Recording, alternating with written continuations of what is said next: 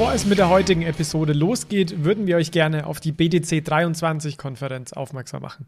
Die BTC 23 findet vom 14. bis 17. September in Innsbruck statt und ist eine der größten Bitcoin-Konferenzen im deutschsprachigen Raum. 2022 waren mehr als 800 Teilnehmer vor Ort und es gab 45 Talks, unter anderem mit Michael Saylor. Ich selbst werde auch als Speaker vor Ort sein und Bitcoin Fiat and Rock'n'Roll ist Partner des Events. Mit dem Code BFRR23 bekommt ihr 5% Rabatt auf das Konferenzticket. Mehr Informationen findet ihr in den Show Notes.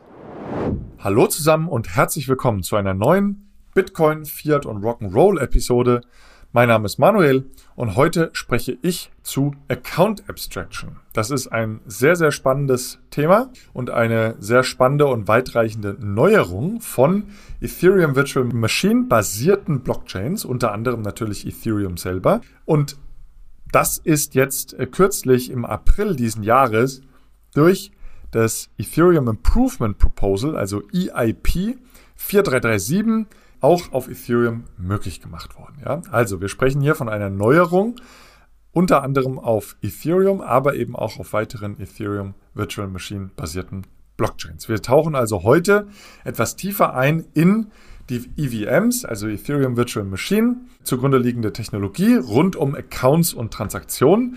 Damit fangen wir auch an, denn ich stelle euch heute vor, um was es bei Account Abstraction geht, was die Unterschiede zwischen Accounts und Smart Contracts auf diesen EVM-Blockchains sind. Das ist durchaus wichtig, um das zu verstehen, was Account Abstraction jetzt schafft, welche Use Cases Account Abstraction ermöglicht, wie Account Abstraction technisch funktioniert und dann zu guter Letzt stelle ich euch vor, auf welchen Protokollen es bereits wie umgesetzt wurde. Nun aber los mit dem Thema Account Abstraction. Um was geht's überhaupt genau? Also, Account Abstraction ist schon seit Jahren ein Thema in der Ethereum Developer Community und wurde von Vitalik Buterin auch als langjähriger Traum bezeichnet der Ethereum Entwicklergemeinde, denn das ist wirklich eine entscheidende und folgenreichende Veränderung letztlich auf dem äh, Ethereum Ökosystem und zwar insbesondere auf den Wallet-Strukturen, die den Nutzer A, mehr Sicherheit, B, mehr Flexibilität und vor allem aber auch C, ein viel besseres Nutzererlebnis geben sollen. Insbesondere für Nutzer von Self-Hosted Wallets, also diejenigen, die ihre Krypto-Keys letztlich selber verwahren und selber ihre Wallets verwahren. Und ja, häufig wird Account Abstraction auch mit Smart Contract Wallets umschrieben, was sicherlich auch der Kern der Erneuerung ist, denn Smart Contracts sollen eben jetzt auch in der Lage sein, dann Wallets bereitzustellen, beziehungsweise als weitergehende Accounts für die Instruktion von Zahlungen und Transaktionen genutzt werden können. Ja, um das Ganze wirklich verstehen zu können, was Account Abstraction macht und wo auch der Mehrwert letztlich liegt, müssen wir aber zuallererst in die Grundlagen der Ethereum-Konten nochmal eintauchen und diese besser verstehen. Also, ich habe als allererstes, wie gerade schon gesagt, einen Überblick nochmal mitgebracht, was der Unterschied ist zwischen den zwei Arten von Accounts, die es im Ethereum-Ökosystem gibt. Und zwar einmal die Externally Owned Accounts, das sind die EOAs. So werde ich die auch hier im Laufe der Podcast-Episode nennen, denn Externally Owned Accounts, das ist doch immer wieder recht lang. Also die EOAs und aber auch die Smart Contract Accounts.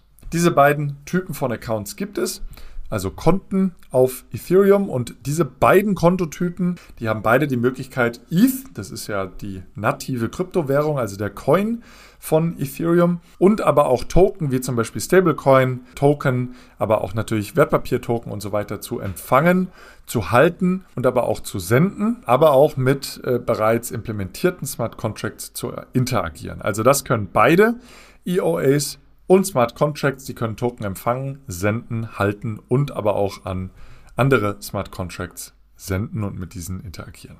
So, jetzt aber mal zu den Unterschieden. Fangen wir mal mit dem EOA an, also mit dem Externally Owned Account.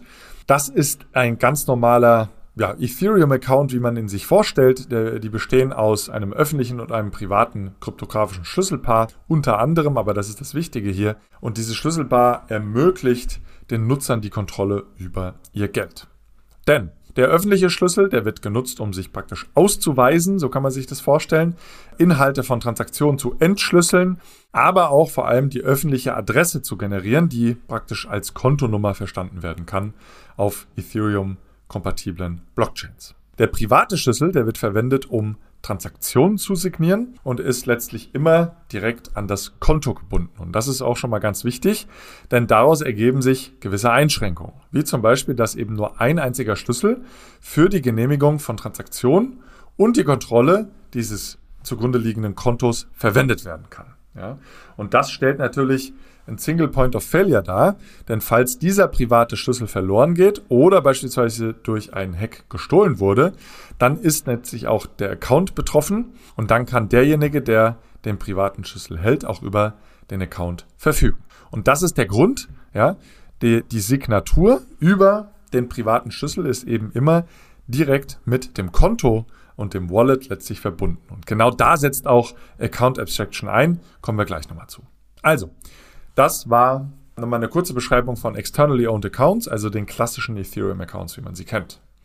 Smart Contract Accounts sind ein bisschen anders und letzten Endes ist das einfach Code, der auf der Blockchain deployed wurde, also abgelegt wurde und dann laufen gelassen werden kann, wenn man ihn anspielt, zum Beispiel eben durch eine Transaktion, die durch ein externally owned Account angestoßen wurde, wie gerade schon gesagt. Und ja, diese Smart Contracts, das ist, äh, wie gesagt, gerade Code. Und dieser Code, der führt eben das aus, was man ja in den Code schreibt. Und somit können Transaktionen ausgeführt werden, zum Beispiel Prozessautomatisierung, es können neue Token erzeugt werden, wie zum Beispiel Stablecoins, aber natürlich auch, und jetzt nach dem neuen ERC 4337 Standard auf Ethereum eben auch Wallets angeboten werden über diese Smart Contracts. Und diese Smart Contracts, wie eben schon erwähnt, können eben immer nur angestoßen werden durch EOA-initiierte Transaktionen. Und jetzt äh, gucken wir uns nochmal ein paar Punkte an ähm, und wesentliche Unterschiede an zwischen diesen EOAs und den Smart Contracts. Und dann wird das Ganze nochmal klarer, wie die sich voneinander abgrenzen. Also, EOAs, die klassischen Ethereum-Konten, wenn man sich sowas einrichten will, das kostet überhaupt nichts. Jeder kann das letztlich machen auf einer Blockchain. Man äh, öffnet sich einfach so einen Account und äh, hat keine Gas-Fees oder On-Chain-Transaktionsgebühren und so weiter. Bei Smart Contracts ist das anders, denn die Erstellung eines solchen Smart Contracts ist mit äh, Transaktionskosten verbunden, da diese Smart Contracts Netzwerkspeicher in dem Ethereum-Ökosystem und auf den Ethereum-kompatiblen Blockchains verwenden und das lässt sich das Protokoll bezahlen. Und diese Kosten, die werden im nativen Coin der Blockchain gezahlt. Bei Ethereum ist es eben ETH oder Ether und äh, das hatten wir eingangs schon erwähnt. Ja, also Unterschied. EOAs können einfach erstellt werden ohne Kosten. Smart Contracts sind Code, das muss deployed werden und äh, kostet ergo dann auch Transaktionsgebühr, wenn man diesen Code deployen will. Ja, die EOAs, wie schon erwähnt, die können Transaktionen initiieren zu anderen EOAs. Das wäre eine ganz klassische Transaktion von Ether beispielsweise, aber auch zu Smart Contracts. Und das wäre eine Transaktion beispielsweise von einem Stablecoin, denn letztlich sind Stablecoins immer ausgegeben durch einen Smart Contract, durch einen Token Smart Contract. Das heißt, mit diesen EOAs kann man entweder andere EOAs ansprechen, ETH transferieren oder man spricht Smart Contracts an. Und ja, Smart Contracts können Transaktionen eben nicht alleine tätigen, sondern können Transaktionen nur als Antwort auf den Erhalt einer anderen Transaktion senden, durch ein EOA getriggert. Ja? Das heißt, man muss diese Smart Contracts entsprechend erstmal anstoßen und dann wird der Code ausgeführt und dann können weitere Prozessschritte eingeleitet werden, automatisiert. Ja, ein weiterer Unterschied bei Transaktionen zwischen den EOAs können eben, wie gesagt, Ethereum-Transaktionen durchgeführt werden oder auch Token transferiert werden. Bei Transaktionen von EOAs auf einen Smart Contract, da wird eben Code ausgelöst, der dann vieles weitere tätigt. Also, wir sprechen hier dann nicht nur von einer Transaktion, von einer Coin- oder Token-Transaktion, sondern es kann um viel, viel mehr gehen. Die Übertragung von Token, aber auch die Erstellung von einem neuen Smart Contract, die Interaktion mit anderen DAOs, die letztlich auch durch Smart Contracts organisiert sind. Und all das kann letztlich ein, ein Smart Contract, der per Code letztlich anderen Code auch aufrufen kann. Ja, und äh, zu guter Letzt, äh, die EOAs, die bestehen, wie schon eingangs erwähnt, durch dem kryptografischen Schlüsselpaar, also aus öffentlichen und privaten Schlüsseln, die die Kontoaktivitäten letzten Endes kontrollieren, insbesondere die Signatur durch den privaten Schlüssel. Smart Contracts haben keine privaten Schlüssel. Stattdessen werden sie von der Logik des Smart Contract Codes gesteuert. Ja? Und das bedeutet eben auch, dass man durch einen Smart Contract keine Transaktion einfach anstoßen kann, denn man hat ja keinen privaten Schlüssel.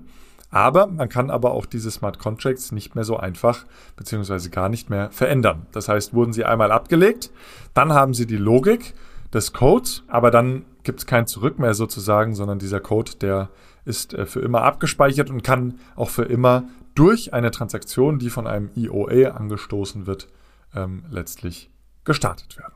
Also ein bisschen technischen Hintergrund zwischen EOAs und Smart Contracts. Ich hoffe, ich habe euch bis hierhin noch nicht verloren. Aber ich glaube, das ist ganz wichtig, um zu verstehen, was denn nun die Account Abstraction schafft. Also Account Abstraction ermöglicht es letztlich, dass Wallets nicht mehr nur als EOAs, sondern auch als Smart Contracts dargestellt werden können, die dann über eine eigene Logik verfügen, um zu entscheiden, was eine verifizierte Transaktion ist, wie man eine Transaktion letzten Endes ausführt, wer das Ganze signiert, wer die Fees in dem jeweiligen Coin zahlt, also zum Beispiel das ETH hält, um die Transaktion zu tätigen und so weiter. Ja. Das heißt, man schafft durch einen Code eine viel schlauere Wallet, die letzten Endes viele neue Funktionen haben kann, die letztlich die EOAs nicht haben können. Man spricht also jetzt hier praktisch von ja, schlauen Wallets, so kann man sich das merken, die letztlich über Code angereichert werden können und letztlich viele weitere Funktionen haben können, die es heute nicht gibt. Und ja, wie gerade schon erwähnt, das beinhaltet, äh, dass zum Beispiel der Signer und der Account entkoppelt werden können. Ja, wir haben das ja eingangs äh, dargestellt, dass heutzutage der Signer, der den privaten Schlüssel äh, letztlich nutzt, um die Transaktion zu signieren und der Account immer sehr eng miteinander verbunden sind. Geht dann der private Schlüssel verloren, hat man das Problem, dass dann derjenige, der den privaten Schlüssel hat, auf die zugeordneten Coins und Tokens zugreifen kann. Wenn der Schlüssel ganz weg ist, wenn er verloren ist, dann kann das niemand mehr herstellen. Das ermöglicht dann eine sehr, sehr breite Palette von Möglichkeiten für die Account-Nutzung, also eben die Trennung von Signer und Account. Und um das Ganze jetzt mal ein bisschen konkreter zu machen, gehen wir mal durch ein paar Use Cases, an denen bereits gearbeitet wird oder die bereits erarbeitet wurden und auch schon live sind. Erster Use Case nennt man Social Recovery. Also, was bedeutet das? Man ermöglicht letztlich, dass man das Wallet zurücksetzen kann man sich somit nicht mehr um die sichere Verwahrung des privaten Schlüssels, aber auch der Seed Phrase unbedingt kümmern muss. Ja, was ist die Seed Phrase? Das ist letztlich ein Wortpaar von zwölf Wörtern, die man sich merken sollte, gut merken sollte oder irgendwo aufschreiben sollte, sicher aufschreiben sollte, weil man über diese Seed Phrase letztlich den privaten Schlüssel wieder herstellen kann. Das ist die einzige Variante, äh, wie man den privaten Schlüssel wieder darstellen kann. Wenn der Seed Phrase weg ist bei einem EOA, dann ist auch ähm, ja, der Zugang zu diesen Beständen nicht mehr gesichert. Nun ist es aber möglich, dass man dieses Wallet zurücksetzen kann, denn der Smart Contract, der kann also einen zweiten Key enthalten, der nur dafür genutzt werden kann, um den Signer Key zurückzusetzen. Ja, also ähnlich sozusagen zu einer Passwort-Vergessen-Funktion, so kann man sich das vorstellen. Ja, und man kann entweder andere Personen benennen, die dann in der Lage sein können, das Wallet letztlich zurückzusetzen. Einen Service-Dienstleister kann man natürlich auch mit beauftragen. Oder man kann es auch selber machen, zum Beispiel über eine Hardware-Wallet, zum Beispiel über so einen Ledger USB-Stick. Das heißt, erste Funktion, Social Recovery, man kann seine Wallet wieder einfacher herstellen. Dann, nächster Punkt. Multisig Wallets, das kennt man auch schon aus dem Bitcoin-Ökosystem, aber hier bei Ethereum wird das Ganze dann auch möglich, dass mehrere Signer die Transaktion letztlich signieren müssen, damit sie überhaupt ausgeführt wird. Und das ermöglicht unter anderem auch eine Zwei-Faktor-Authentifizierung. Ja? Soll eine Lösung wurde bereits auch schon gebaut dass man dann, wie man es äh, vielleicht kennt, wenn man sich in VPN-Client einwählt oder bei E-Mails eine Zwei-Faktor-Authentifizierung eingeschaltet hat, um sich erneut über ein zweites Gerät beispielsweise zu authentifizieren. Bei Payments kennen wir das ja auch über ein Fingerprint oder über Face ID am Handy. Das ist auch sogar gesetzlich vorgeschrieben. Und diese Funktion, die wird es jetzt auch dann geben im Ethereum-Ökosystem über solche Multisig-Wallets. Dann, nächster Punkt. Dadurch, dass man die Signatur und den, den Prozess des Signierens mit dem Private Key eben auch von dem Account trennen kann, ermöglicht das auch die Nutzung von anderen Signaturtypen. Wenn man nicht auf die normale, auf elliptischen Kurven basierende Standardsignatur von Ethereum nutzen möchte, sondern zum Beispiel irgendwelche Quantum Proof Signaturen nutzen will, dann ist das jetzt auch möglich. Ja? Das heißt, man kann dadurch, dass man die beiden Funktionen voneinander getrennt hat, eben auch andere Signaturtypen nutzen. Dann ein weiterer wichtiger Anwendungsfall, weiterer wichtiger Use Case ist das Batching von mehreren Transaktionen. Also Batching bedeutet ja, dass Transaktionen als Sammeltransaktionen aufgegeben wurden, nicht mehr einzelne Transaktionen initiiert wurden, sondern letztlich ein Pfeil eingereicht wird, wo viele einzelne Transaktionen enthalten sind. Und bei der Interaktion mit als Beispiel jetzt bei der Interaktion mit äh, Decentralized Applications, also dApps, wie zum Beispiel eine DEX, eine äh, Decentralized Exchange, da muss man im allerersten Schritt erstmal die Berechtigung erteilen, dass der Smart Contract, also diese Decentralized Exchange beispielsweise, mit dem Wallet, wo die Coins und Tokens gehalten werden, äh, interagieren werden darf. Also es ist der allererste Schritt und dann muss man eine zweite Transaktion durchführen, wenn man entsprechend dann Transaktionen tätigen will. Ja. Und Account Abstraction ermöglicht jetzt diese sequentielle Prozesse eben in einem einzigen Prozess zu orchestrieren, dass man mehrere Transaktionscalls praktisch zusammenführt und dass man dann also zum Beispiel diesen Approve Call für die DApp, für die Decentralized Exchange, aber auch die Ausführung, ich sage jetzt mal von fünf NFT-Käufen beispielsweise als eine einzelne Transaktion ausführen kann. Und da gibt es eine ganz schöne Analogie, zum Beispiel zu einem Warenkorb im E-Commerce. Da legt man erstmal fünf NFTs in den Warenkorb und äh, kauft anschließend dann alle mit einer einzigen Transaktion und tätigt eben nicht einzeln fünf Transaktionen, um sich die fünf NFTs zu kaufen. Und das erhöht natürlich die User Experience ungemein. Das war jetzt nur ein Beispiel mit dem Warenkorb, aber ich denke, da gibt es sehr, sehr viele Anwendungsfälle, dass man hier diese Batch-Einreichung von Transaktionen nun auch in Ethereum haben kann.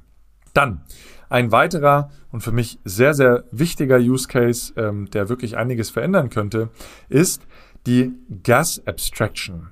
Ja, das bedeutet, dass ein anderer Account letztlich die ETH-Fees, die ja anfallen für Transaktionen, wenn man auf der Ethereum-Blockchain Transaktionen tätigen möchte. Da muss man ja Transaktionsgebühren zahlen, eben in dem nativen Coin ETH.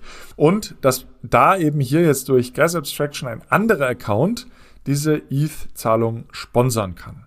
Das heißt, man braucht letzten Endes kein ETH in der Wallet, die man für die Transaktion tätigen will, um eine Transaktion tätigen zu können, sondern das kann irgendjemand anders machen. Ja? Also es gibt dann da zum Beispiel neue Rollen, so Payment äh, Master, die letztlich äh, ETH halten und dann für andere Nutzer die Transaktionsgebühren zahlen. Das kann natürlich A ein Service sein, aber B, es ist auch einfach eine riesen User Experience Veränderung, denn wenn man nun jetzt nicht so viele Erfahrungen hat und bisher keine ETH hält, um letztlich Transaktionsgebühren überhaupt auf der Ethereum-Blockchain zahlen zu können, sondern will einfach nur ein NFT kaufen, dann äh, hat man eigentlich heutzutage keine Möglichkeit, weil man immer dieses ETH braucht. So.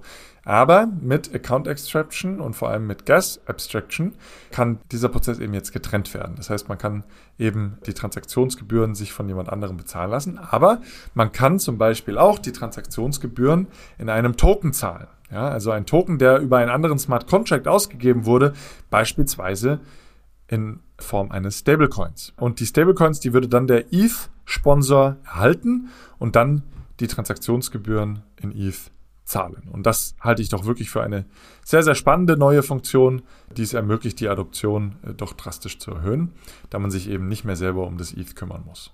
Ja, und zuletzt ein weiterer Use Case, der letzten, den ich mitgebracht habe. Das wird auch noch als sehr relevant äh, betrachtet. Ich bin selber kein Gamer, aber das äh, wird doch als sehr lustig betrachtet, und zwar Session Keys für Blockchain-basierte Spiele. Und es ist wohl so, dass aktuell in Blockchain-basierten Spielen bei Ingame-Transaktionen, also wenn man sich zum Beispiel irgendwie ein, ein äh, neues Schwert kaufen will oder irgendein Ingame-Item kaufen möchte, dann müssen diese Ingame-Transaktionen jedes Mal einzeln signiert werden. Das heißt, man springt also aus dem Spiel raus in die Metamask-Wallet beispielsweise, signiert die Transaktion und erst nach Ausführung der Transaktion geht dann wieder das Spiel weiter. Und mit Account Abstraction ermöglicht man nun, dass der Code beispielsweise die Transaktion an äh, bestimmte Adressen in einem festgelegten Zeitraum bis zu einer festgelegten Höhe signieren und ausführen darf. Das heißt, der Code, also das Smart Contract, bekommt einmal die Autorisierung, das muss man eingangs einmal signieren und diese Transaktion anstoßen, dass eben Transaktionen in gewisser Höhe für einen gewissen Zeitraum an ganz bestimmte Adressen einfach ausgeführt werden können. Und somit werden dann im Hintergrund die Transaktionen von der Decentralized Application signiert, ja, die letztlich genutzt wird in diesem Spiel. Und immer dann, wenn man im Spiel letztlich auf den Bestätigen-Button klickt oder sowas, dann wird das Ganze ausgeführt im Hintergrund, ohne dass man in ein Wallet wechseln muss. Ja, also letztlich sind das allerdings alles nur Beispiele von Funktionalitäten, an denen bereits gearbeitet wird oder die es bereits gibt. Da Smart Contracts letzten Endes einfach Code darstellen, ist der Fantasie hier natürlich keine Grenzen gesetzt und es werden sich sicherlich zukünftig noch viele, viele weitere Use Cases zu oder durch Account Extraction ergeben.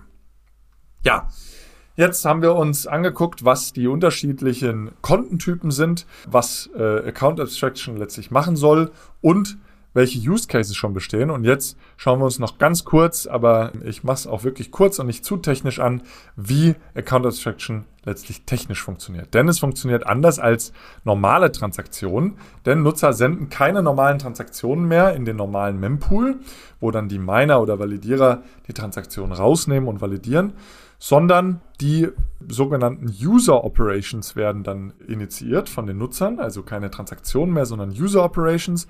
Die werden auch in einen neuen Mempool gegeben, der nur für diese neuen User Operations existiert.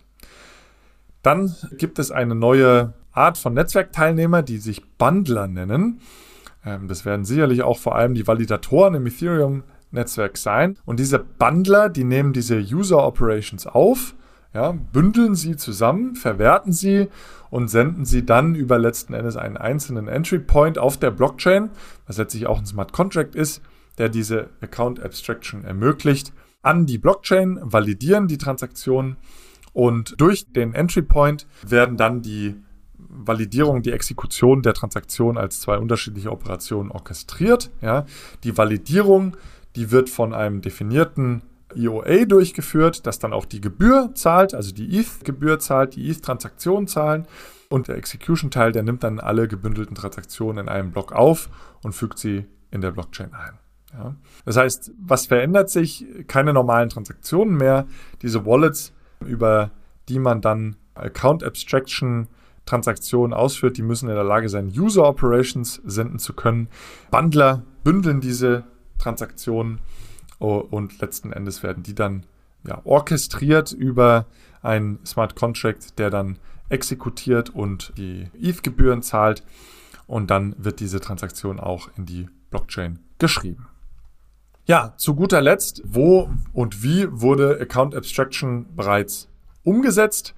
Im Ethereum Mainnet wurde Account Abstraction bisher nicht auf der Protokollebene umgesetzt. Das ist ganz wichtig und interessant. Also äh, Account Abstraction ist bisher durch diesen Ethereum Improvement Proposal EIP, wie es dann in Kurzform genannt wird, 4337 als neuer Smart Contract Typ vorgeschlagen. Ja? Und äh, das bedeutet also hier, dass Account Abstraction bisher nur auf der Application Layer sitzt von Ethereum und nicht auf Protokollebene. Was bedeutet das? Application Layer bedeutet letzten Endes Smart Contracts. Das heißt, der Smart Contract hat die Intelligenz, das Ganze auszuführen und nicht per se das Protokoll selber, wo letztlich diese EIP-Wallets ja auch noch angesiedelt sind. Ja, dieses Improvement Proposal, das wurde dann im April diesen Jahres angenommen und seither können dann über den ERC 4337 Standard entsprechende Wallet Smart Contracts aufgesetzt und genutzt werden. Was ist ein Vorteil, dass man das bisher so gemacht hat? über letztlich den Application Layer zu gehen und nicht auf Protokollebene das Ganze umzusetzen. Letzten Endes ist es eine einfache Umsetzung ohne entsprechende Protokolländerung, was natürlich sehr aufwendig ist, was viel Abstimmungsbedarf bedeutet, was zum Teil jahrelang dauern kann. Und letzten Endes müsste ja dann auch ein Hardfork gemacht werden, beziehungsweise das Protokoll geupdatet werden, wenn es da äh, äh, Abstimmer gibt und Validierer gibt, die diese Protokolländerung nicht mittragen wollen, dann würde es eine Abspaltung der Kette geben, dann wird es eine andere Ethereum-Version geben, also alles sehr, sehr komplex. Ergo hat man erstmal gesagt, naja, wir haben noch so viel äh, vor uns in der Ethereum Development Roadmap. Da soll ja noch der Search, der Verge, der Purge und der Splurge kommen. Verlinke ich euch gerne nochmal in den Show Notes, was das alles ist. Aber das ist so die Roadmap von der Entwicklung vom Ethereum-Protokoll. Und da hat man jetzt gesagt, das macht man eben noch nicht auf Protokollebene. Und es wird zwar schon diskutiert, das Ganze dann auch anzugehen, aber das hat man eben bisher nicht gemacht. Das ist natürlich ein Vorteil dass es einfacher und schneller geht. Aber der Nachteil ist, es benötigt weiterhin EOAs, um die Transaktionen letzten Endes final abzuwickeln. Also die EOA, also die Externally Owned Accounts, die initiieren die Transaktionen an den Bundler. Der Signer signiert die Transaktion. Das ist auch wieder ein EOA, der letztlich dann auch die Transaktion durchführt und signiert. Der Fee Agent, der liefert die Transaktionsgebühren. Das ist auch wieder möglicherweise jemand anders, der eben ETH hält und die Transaktion dann bezahlt. Das ist auch wieder ein EOA. Das heißt, man ist also weiterhin sehr abhängig von den EOAs und somit sind die Account Abstraction Wallets sozusagen Wallets zweiter Klasse, da sie weiterhin nicht äh, auf einem Niveau mit den EOAs stehen. Das wäre nur möglich, wenn man das Ganze wirklich auf Protokollebene macht. Aber wie gerade schon dargestellt, das will man erstmal jetzt äh, nicht äh, umsetzen. Wie gesagt, es wird zwar daran gearbeitet, aber ich glaube, da kommen erstmal weitere Updates, bevor wir das sehen werden. Aber andere Level 2 Blockchains, wie zum Beispiel Starknet, die haben bereits Account Abstraction auf Protokollebene eingeführt oder umgesetzt, beziehungsweise Starknet direkt mit diesem Ansatz gebaut. Ja, das heißt, hier, äh, wenn euch das interessiert, könnt ihr letztlich auf Account Abstraction Wallets auf äh, Protokollebene auch die ganzen zusätzlichen Use Cases bedienen. Und dort sehen wir eigentlich auch die meisten Use Cases bisher schon. Ja, jetzt äh, haben wir einen wilden Ritt gehabt durch die Neuerungen äh, im Bereich Wallets und Accounts auf Ethereum. Ich hoffe, der Einblick äh, in Account Abstraction hat euch gefallen und ihr habt was gelernt. Und ich habe euch nicht allzu sehr verwirrt mit dem Ganzen. Wenn euch die Folge gefallen hat, dann lasst uns doch gerne einen Kommentar in Social Media da und bewertet die Episode auch auf eurer Lieblings-Podcast-Plattform. Ähm, darüber würden wir uns wirklich sehr freuen. Und ja, recht herzlichen Dank für die Aufmerksamkeit und bis zum nächsten Mal. Macht's gut. Tschüss. Achtung, Disclaimer. Die Inhalte spiegeln die private Meinung der Hosts wider, dienen ausschließlich der allgemeinen Information und stellen keine Anlageberatung oder Kaufempfehlung dar. Es gilt, Do your own research, informiert euch, bevor ihr Investments tätigt. Das alles findet ihr auch auf unserer Website unter www.bfrr.de/disclaimer.